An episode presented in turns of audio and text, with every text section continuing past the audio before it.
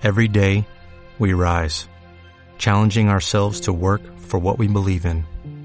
At U.S. Border Patrol, protecting our borders is more than a job, it's a calling. Agents answer the call, working together to keep our country and communities safe. If you are ready for a new mission, join U.S. Border Patrol and go beyond. Learn more at cbp.gov/careers. ¿Tienes una casa nueva o vas a reformar la tuya?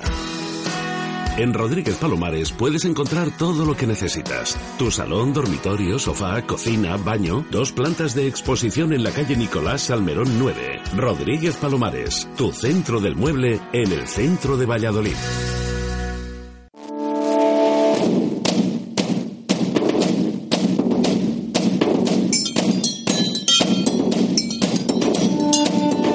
Goles y gestas con Jesús Pérez Baraja y Pedro Rodríguez.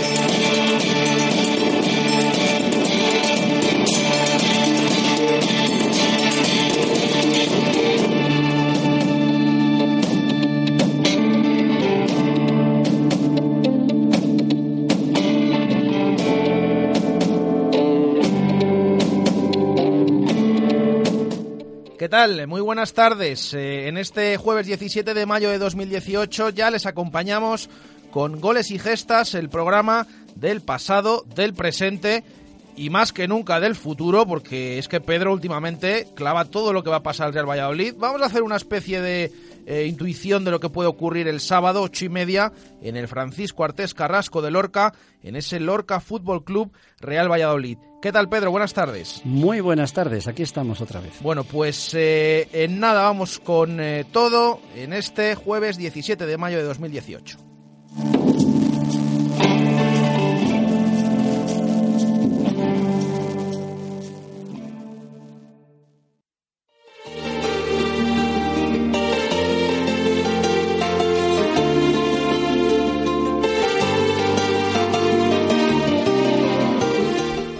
Está de acuerdo Pedro con esta música, está poniendo cara rara.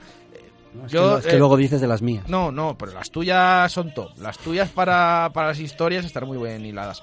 Esto suena a sevillana, pero prometo que es una canción dedicada a Lorca, de un grupo de allí que se llama Ecos de las Marismas o algo así, Sí. pero es dedicada a Lorca. Lorca, la ciudad que visita el Real Valladolid el próximo sábado, que nos deja muchos detalles ese partido y muchos datos. Vamos, para- a, oír un, vamos a oír un poquito cómo, cómo suena. Víctor, sube, súbela un poquito. su nobleza, no hay alma que no se asombre al contemplar su belleza. Repito, ¿eh? es dedicada a Lorca. Vale, vale, vale. Pueden eh, seguir, que acaba diciendo Lorca y la ciudad. Yo me lo creo, yo me lo creo, yo me lo creo. Tenemos fe. Como me creo muchas cosas de las que van a pasar este próximo sábado en una visita histórica a Lorca, porque vamos a empezar aclarando, que tú esto lo aclaras muy bien, Jesús, que el Lorca no es el Lorca, es Eso es. otro Lorca. Es otro de los múltiples Lorcas que ha habido eh, a lo largo de la historia en esa localidad murciana. No es el Lorca Deportiva que visitó el Real Valladolid en otra temporada No en segunda no es el división. de- no es el que vino Iñaki Bea, por no, ejemplo. no es el de Emery, el que entrenó Emery, no es ese equipo. Es uno nuevo que se llamaba La Olla Lorca, que cambiaron el nombre con este empresario chino, que por cierto tiene al club como lo tiene, que nos ha comentado Carlos Peña esta mañana en directo Marca Valladolid, abandonado completamente, y que ahora se llama Lorca Fútbol Club y que es debutante realmente en segunda división.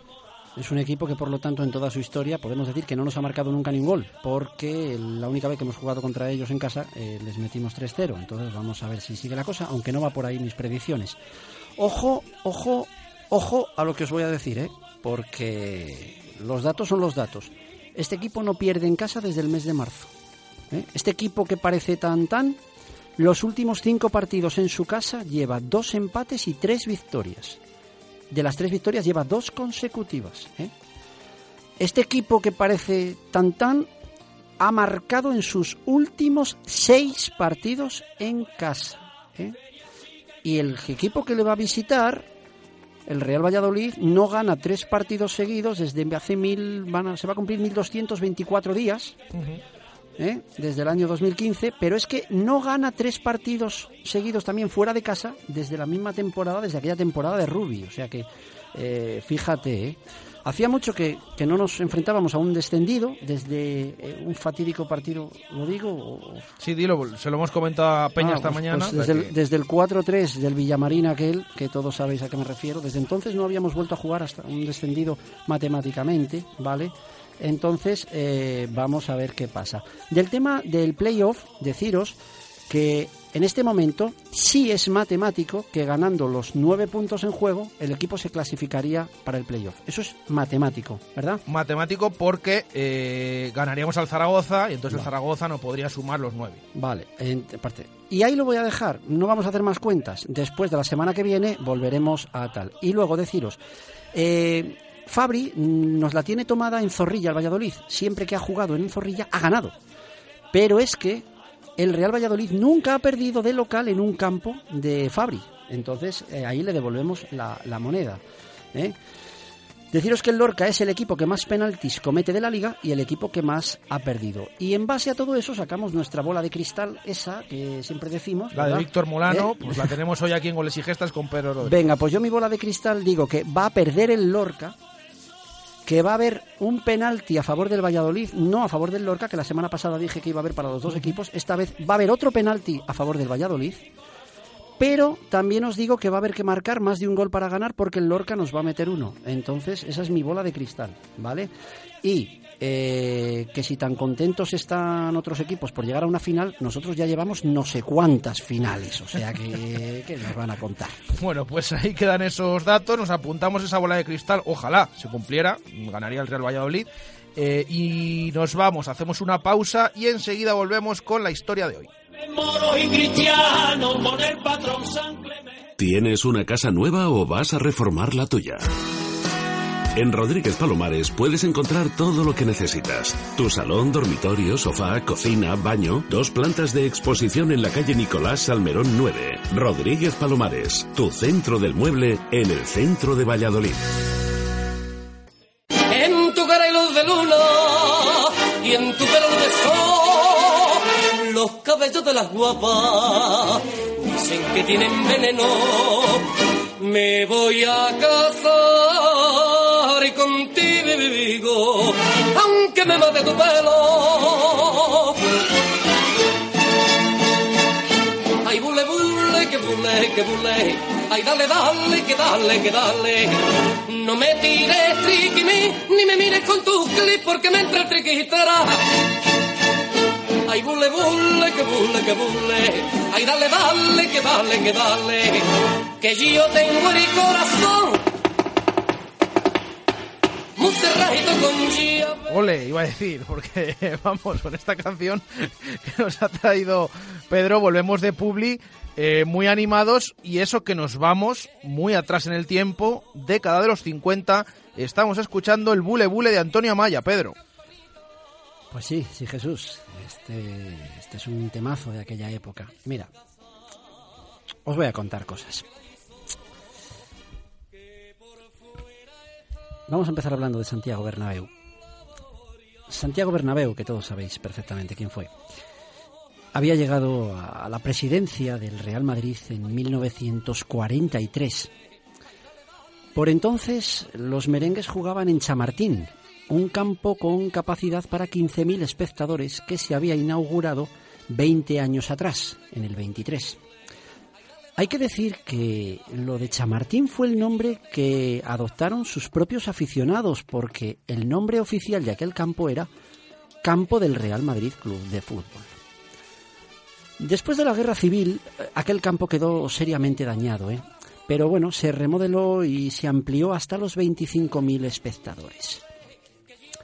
¿Qué pasó, sin embargo? Pues que entre la demanda de un mayor aforo y la ilusión del recién llegado Bernabéu a la presidencia, se comenzó a construir el nuevo campo, el nuevo y flamante estadio de el nuevo Chamartín. Como tú no vi ninguna. Entre medias, os voy a contar una anécdota que, que pocos saben, de esas que me gusta a mí contar y que está ahí escondidilla ahí en la, en la historia del fútbol español.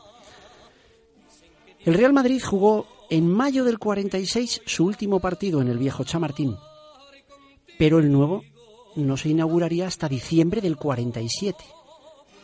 ¿Dónde jugó todos aquellos meses el Real Madrid como equipo local si no tenía campo? Pues lo hizo en el estadio de su gran rival, en el estadio del Atlético de Madrid, en el antiguo estadio metropolitano. Aquel acuerdo entre ambos clubes fue posible en parte gracias a, primero, que recién terminada la, guerra civil, eh, había sido el Real Madrid el que prestó el campo a su rival. ¿eh? Y en esta ocasión se devolvieron los favores, dejando eso sí que los socios colchoneros entraran gratuitamente cuando quisieran al campo a ver a su eterno rival. Así jugó el Real Madrid toda una temporada entera en el campo de su rival y lo tuvo que volver a hacer al comienzo de la siguiente, pues que aún no estaba terminado el campo, aún quedaban unos meses. Que por fuera Está claro, eh, en estas circunstancias, eh, que, que, era clara la ansiedad, ¿no? Porque las obras del nuevo estadio terminaran. Y lo hicieron, como os he dicho antes, en diciembre de 1947. El nuevo Chamartín se convirtió entonces en el mejor campo de Europa y en uno de los más modernos del mundo.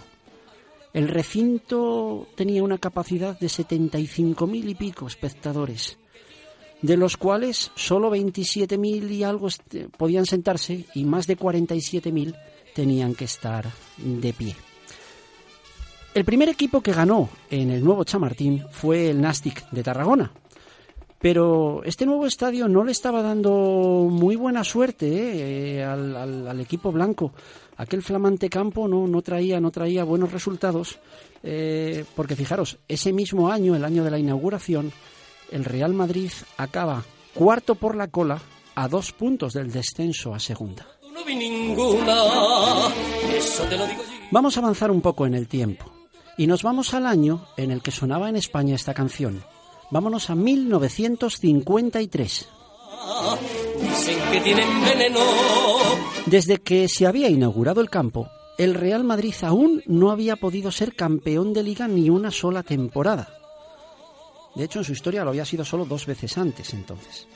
Sin embargo, en 1953, el Real Madrid va como una moto, va enfilado a lograrlo. ¿eh? Hoy es 29 de noviembre de 1953 y se va a jugar la décima jornada del campeonato de liga, que entonces tenía 30, porque lo formaban 16 equipos. El Real Madrid es líder intratable. En lo que va de temporada, en su gran feudo ha jugado cinco partidos, de los cuales ha empatado uno y ha ganado cuatro. De esos cuatro, uno da prueba de su superioridad en el campeonato, el clásico, 5-0 ganó el Real Madrid al Barcelona. Como os he dicho, hoy se juega la jornada número 10. En la alineación del Real Madrid, Canela, que diría aquel. Molowny, Roque Olsen, el expucelano Lesmes, Miguel Muñoz, Gento, Di Stéfano esto, el, el bule bule. No me Y el rival hoy parece fácil. Llega un equipo modesto que había ascendido seis años antes por primera vez en su historia a Primera División. En la alineación del rival, Sasso en la portería. Losco, el otro Lesmes que se enfrentaba a su hermano, Matito y Lolo en la defensa. Ortega La Sala, Valdés y Carlos Ducás en el centro del campo y Morro y Domingo en el ataque. Está claro, ¿verdad? Al nuevo y gran estadio de Chamartín llega el Real Valladolid.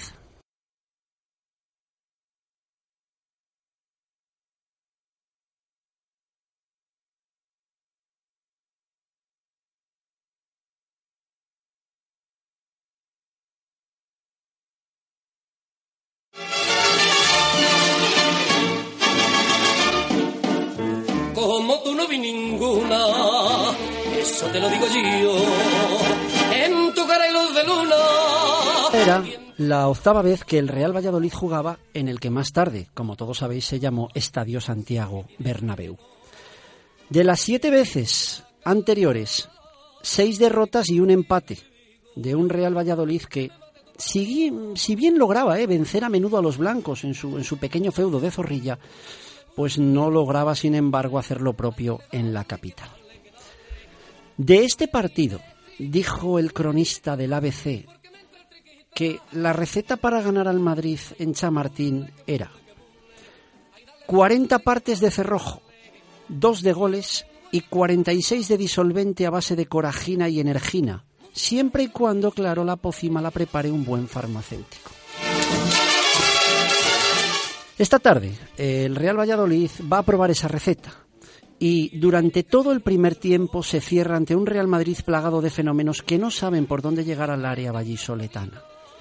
El Pucela, además, sale cuando puede, con un Ortega y un Carlos Ducas que están jugando peligrosamente por detrás de los tres de ataque Domingo, Morro y Valdés.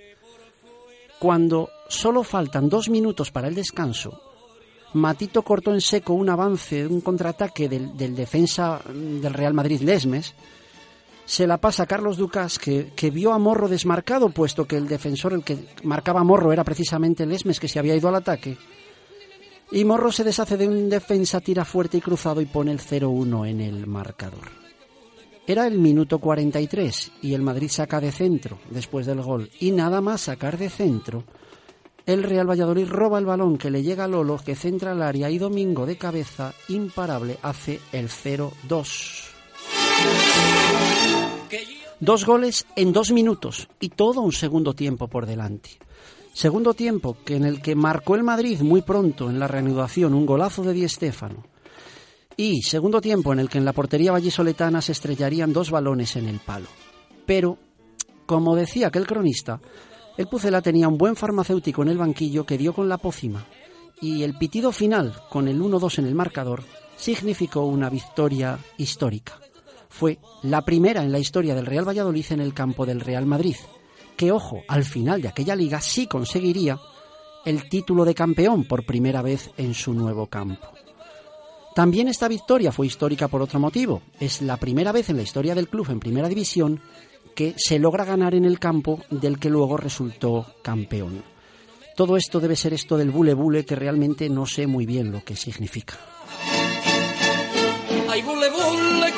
Como os he dicho, el Valladolid hizo un partidazo y serían muchos los jugadores a destacar de aquella tarde. De muchos de ellos ya hemos hablado en estos tres años de programa, pero hoy nos vamos a quedar con el farmacéutico, con el que hizo la pócima, con el entrenador que había llegado esa misma temporada. Hoy vamos a recordar a Luis Miró.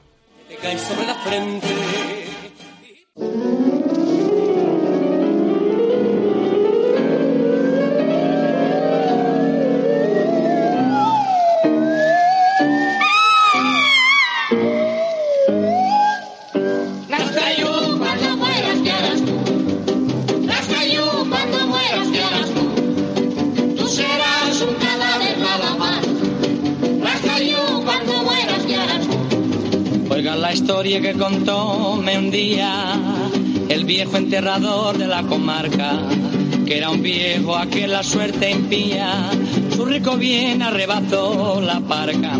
Todas las noches iba al cementerio a visitar la tumba de su hermosa y la gente murmuraba con misterio, es un muerto escapado de la fosa.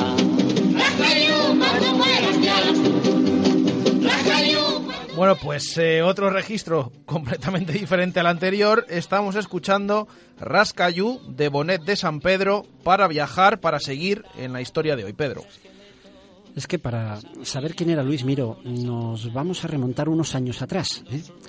Luis Miró era barcelonés y había sido portero eh, como futbolista varios años. Jugó en el Murcia, etcétera, pero bueno, sobre todo había sido portero durante cuatro años del Fútbol Club Barcelona. Y la historia del fútbol español le tenía reservada una página mmm, que curiosamente ocurrió en su último partido como jugador. Mm, yo creo que Jesús no se cree que es que esta canción era un gran éxito en el año 1943. Es un partido de copa y es un clásico se va a jugar en el estadio anterior al que empezó nuestra historia, se va a jugar en el viejo Chamartín. Este era un partido de vuelta de Copa. En la ida, el Barcelona había ganado por 3-0 y tenía muy a favor la eliminatoria. Empieza el partido. A los 5 minutos el Madrid hace el 1-0. A la media hora el 2-0. Dos minutos más tarde ya empata la eliminatoria 3-0. Estamos en el minuto 32. Tres minutos después el Madrid marca el 4-0. Dos después el 5-0. Estamos en el minuto 37. Aún quedan 8 para el descanso. Suficientes para que en el 39 el Madrid hace el 6-0. En el 42 el 7-0. Y en el 44, un minuto antes del descanso, el Real Madrid va ganando al Barcelona por 8-0. Al descanso, Luis Miró ya había recogido ocho veces el balón de la portería y debería estar pensando trágame tierra. Empezó el segundo tiempo y en el minuto 74 el Madrid hace el noveno. En el 85 hace el décimo y en el 87 llega el undécimo. Dos minutos después, el Barcelona marca un gol de la, no sé cómo se puede llamar, porque de la honra no, ¿no? Después de ir 11-0. Después de ese marcador, complicado. ¿Cómo, ¿Cómo, llamaríamos ese gol entonces? De honor tampoco, ¿no? tampoco, tampoco. Os lo dejo a vosotros, queridos oyentes, que nos digáis en, en redes sociales cómo llamaríais un gol así. ¿eh? Os lo dejo a vosotros. El caso es que al minuto siguiente se acabó el partido y en ese momento se acabó también la carrera futbolística de nuestro personaje de, de hoy. En el día de su despedida, entró en la historia de la forma más cruel, recogiendo 11 veces el balón de la portería frente al eterno rival. Se han cumplido en 2018 75 años de este partido y evidentemente sigue siendo, y quizás será por, por, por, por lo siempre lo siempre, el clásico con más diferencia de goles de, de la historia. Vestidos con sábanas que habían robado.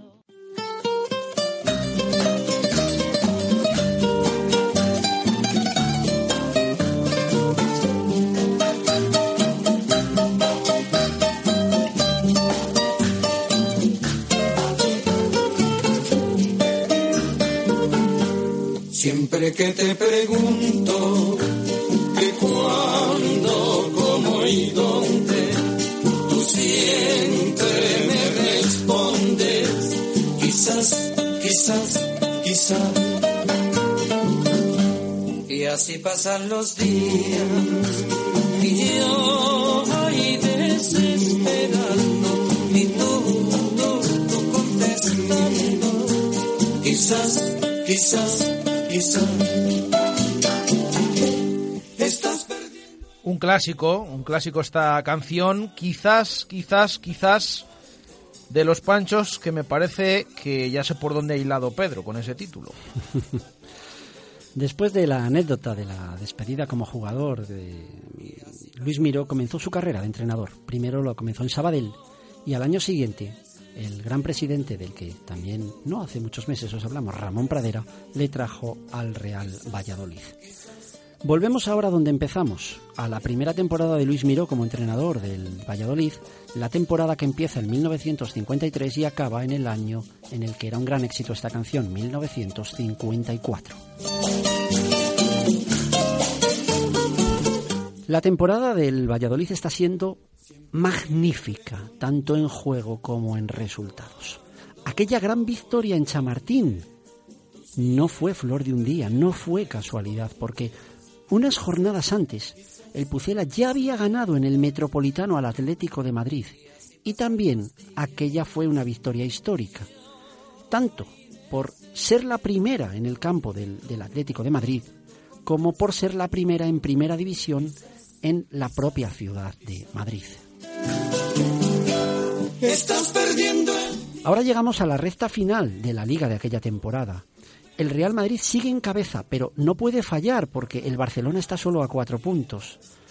Es 28 de marzo, se ha cumplido una vuelta entera y ahora toca la revancha porque después de que el Valladolid diera el campanazo en Chamartín, ahora es el Real Madrid el que tiene que jugar en el José Zorrilla. De este partido ya os hablé hace, hace tiempo, muy, muy detenidamente, en el programa que hicimos recordando al gran portero del equipo, al gran José Luis Sasso, pero os lo voy a resumir, a recordar muy brevemente. Escuchar, en, en un viejo zorrilla, completamente abarrotado, un paseo de zorrilla donde eh, las banderas, la gente, eh, era una fiesta, porque eh, estábamos hablando de unos años donde la ciudad vibraba con su equipo de fútbol. Bueno, pues en aquel zorrilla donde no cabía un alfiler, el Real Madrid va ganando 1-3 al descanso. Este partido es el famoso partido de la foto esa que tiene Di Stefano marcando un gol de tacón.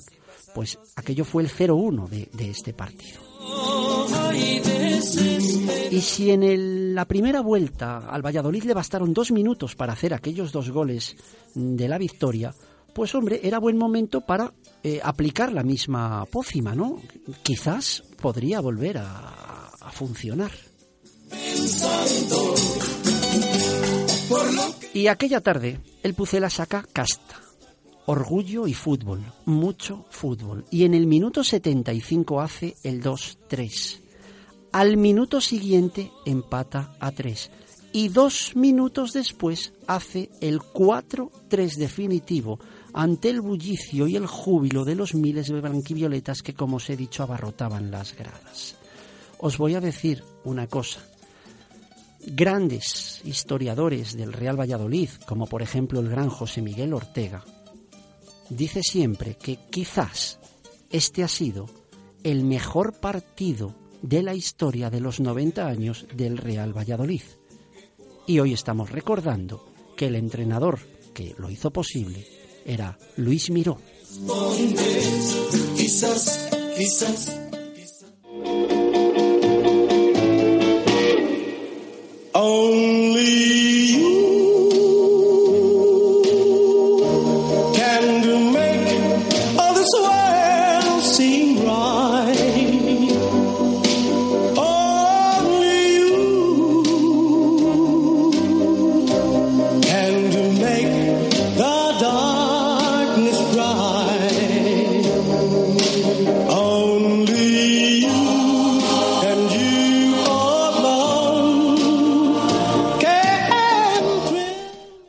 Música de la historia de hoy. Estamos escuchando Only You de Los Platters, Pedro. Luis Miro dejó al equipo duodécimo de 16 que formaban la liga esa primera temporada mm, después de que una mala racha final le dejara por debajo de donde había estado todo toda la temporada. ¿eh? Pero continuó dos años más en el Real Valladolid. La siguiente, estamos ya en la 54-55, que es el año que era un exitazo esta canción de los Platters. Pues la siguiente temporada mantuvo al equipo todo el año en media tabla, ¿eh? para acabar al final noveno y consolidado entre los grandes en primera división. Aquel buen hacer no pasa desapercibido para nadie ¿eh? y cuando acaba la temporada recibió una llamada inesperada e histórica también en el Real Valladolid. Sin dejar de ser entrenador del Pucela, se convierte en entrenador de la selección española. Se hizo cargo de la selección en un amistoso que había que jugar en Ginebra. Allí Miró entrenó a los Kubala, Carmelo o el mítico Maguregui, que por cierto marcó un gol. Y allí España ganó 0-3 eh, en una convocatoria en la que por cierto no había ningún jugador del Real Madrid. Al comienzo de la siguiente temporada siguió alternando el banquillo del Valladolid con el de la selección, si bien ya no como, como único seleccionador, porque había montado ahí un extraño triunvirato entre tres, entonces a veces iba de ayudante, a veces iba de primero. Era... El caso es que eh, se da aquella circunstancia de que el entrenador, uno de los que estaban en la selección, seguía siendo el entrenador del Real Valladolid. Esta fue la, la, última temporada en el club y fue muy muy parecida a la anterior. De nuevo el equipo vuelve a quedar noveno y de nuevo el equipo se movió todo el año en mitad de la tabla. Después siguió entrenando, ¿eh? muchos, muchos años. En España entrenó al Valencia, al Celta, al Sevilla, a su Barcelona, donde no le fue bien, al Málaga. Y luego fue uno de los primeros entrenadores españoles en entrenar en el extranjero. A dos equipos, por cierto, que han estado muy muy en, todos, eh, ¿verdad? Eh, estas últimas semanas, eh, muy en primera plana. Estoy hablando de la Roma en Italia y del Olympique de Marsella. Miró nos dejó en Barcelona en el año 1991 cuando contaba con 78 años de edad. Hoy hemos recordado a quien, después de recibir tantos goles, escribió luego grandes gestas. Gestas que quedaron en la historia del Real Valladolid. ¿eh? Hemos recordado al entrenador con el que ganamos por primera vez en el campo del Atlético, con el que ganamos por primera vez en el campo del Real Madrid, con el que jugamos el considerado mejor partido de la historia del club. Hoy hemos recordado al tercer entrenador con más victorias en el Real Valladolid en primera división, seguido de, o sea, primero es Cantatore, el segundo es Moré, el tercero es Luis Miró, el cuarto luego es Mendilíbar. Hoy hemos recordado eh, en goles y gestas de Radio Marca Valladolid a Luis Miró. You're my dream.